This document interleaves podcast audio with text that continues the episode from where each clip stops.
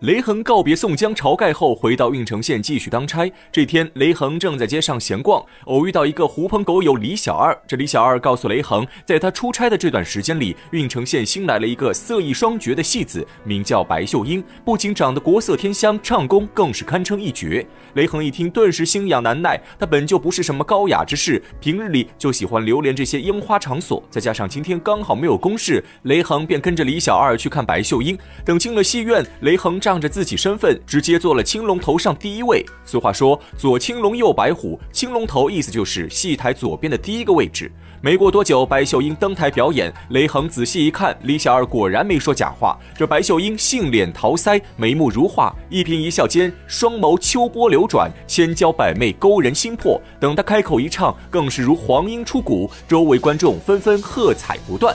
眨眼间，白秀英一曲已毕，按照惯例该向看客们收取赏钱了。白秀英的老爹白玉桥拖着盘子下台收钱，因为雷恒坐在第一位，白玉桥便先来找雷恒要钱。谁知雷恒往口袋里一摸，却发现自己今天出来的着急，身上一分钱都没带。于是雷恒表示今天忘了带钱，等明天再一起给他们。这时白玉桥说了一句话：“头醋不厌彻底薄”，意思是酿造的醋如果第一道酸味不浓，那第二道和第三道的醋味肯定很淡。白玉桥的意思很简单，雷恒既然坐在投手的位置，就应该起到模范带头作用。如果连他都不给赏钱，那后面的观众就更不会给钱了。在他们这行的规矩里，开门红很重要，投手的位置可不是谁都能坐的。此时的雷恒有些尴尬，他经常出入这些地方，自然明白其中道理。可他今天是真的忘了带钱，但雷恒又不想丢了面子，只好硬着头皮表示自己就算赏他们三五两银子也无所谓。但今天确实不行，因为自己没有带钱。雷恒这句话倒不是说谎，他之前身为郓城县都头，和宋江、朱仝私下里开着赌馆做着生意，又到处收取贿赂，个个都富得流油，区区三五两银子对雷恒来说只是九牛一毛。可白秀英初来郓城县，根本不认识雷恒，她以为雷恒只是一个没钱的穷屌丝，在戏台上嘲讽。雷恒，白玉桥在台下还顺手加了一把火，指责雷恒分明是农村里一个种地的，也好意思来城里装有钱人，言语间无不充满鄙视。这父女俩一唱一和，把雷恒弄得无地自容。周围观众本就是看热闹的，更是纷纷附和起哄。雷横颜面尽失，怒火滔天，再也无法忍受，他伸手拽过白玉桥，一拳一脚就把白玉桥打得鼻青脸肿，唇战齿落。周围人有认识雷恒的，急忙上前拉开双方。雷恒不以为意，自顾自回家去了。可这白秀英却不干了，自己登台卖唱，赏钱一分没收到不说，自己父亲还挨了一顿毒打。他立刻去找老相好告状，而白秀英的老相好不是别人，正是郓城县新上任的知县。他们两个在东京时就有交往，如今也是因为老相好调到郓城县上任，白秀英这才跟来郓城县开戏院。知县听后当场大怒，不管众人如何求情，直接下令把雷恒抓捕归案。光把雷横抓起来还不够，白秀英为了挽回脸面，还想把雷横绑到戏院门口杀鸡儆猴。知县对白秀英是百依百顺，二话不说同意此事。第二天，白秀英戏院开张，雷横被扒光衣服绑在戏院门口示众，郓城县百姓围了个水泄不通。正在吵闹时，人群中雷横的老母亲来给儿子送饭，一看雷横被扒光衣服，当众受辱，老母亲爱子心切，一边骂白秀英仗势欺人，一边想给雷横解开绳索。这一切被旁边的白秀英看个正着。她今天本来就想好好羞辱雷恒，好戏才刚刚开场，怎么能被别人破坏？白秀英上前拦下雷恒母亲，二人当街对骂起来。白秀英的身份毕竟不太光彩，被雷恒母亲左一句贱人，右一句母狗骂得面红耳赤，无法还口。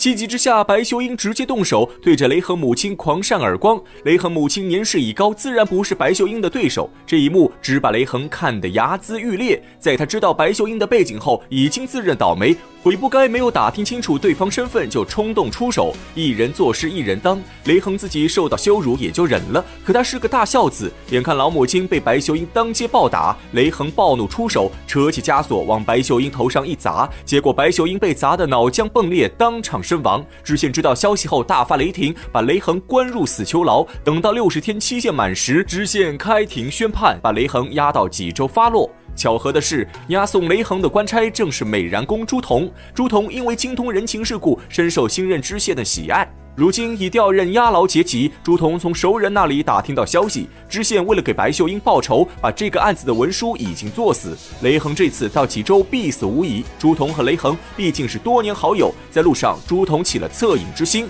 假装带着雷恒去上厕所，趁机打开枷锁放走雷恒。雷恒回家带着老母星夜返上梁山坡。再说朱仝念及兄弟之情，私下里放走雷恒。回到郓城县后，朱仝被知县问责。先是押到济州审问，还好朱仝家中花了许多钱财打点关系，最后只判了几丈二十，赐配沧州。等到了沧州城，正好赶上知府升听。这沧州知府一看朱仝外貌，面如重枣，目若朗星，美然过富，一表人才。知府首先起了爱才之心，当下免去朱仝犯人身份，把他留在府中听候差遣。这知府家中正好有个四岁的小儿子，生得白白胖胖，聪明可爱。小衙内喜欢朱仝的长胡子，经常吵着要和朱仝一起玩。朱仝也知道知府最宝贝的就是这个小衙内，因此心甘情愿当起保姆。只要小衙内找他，朱仝就带着小衙内去逛街玩耍。小衙内看上啥东西，朱仝自掏腰包也要讨小衙内欢心。小衙内每天都玩得不亦乐乎。沧州知府看在眼中，更加欣赏朱仝。眨眼间，朱仝在沧州过了半月有余。这一天正到了七月十五，盂兰盆节，佛教在这一天要举行超度法会。沧州城中到处点放河灯，修设法事。小衙内爱看热闹，到了晚上就吵吵着要去看河灯。吃过晚饭后，朱仝像往常一样背着小衙内出门逛街。二人正在放生池看河灯时，背后突然有人喊住朱仝。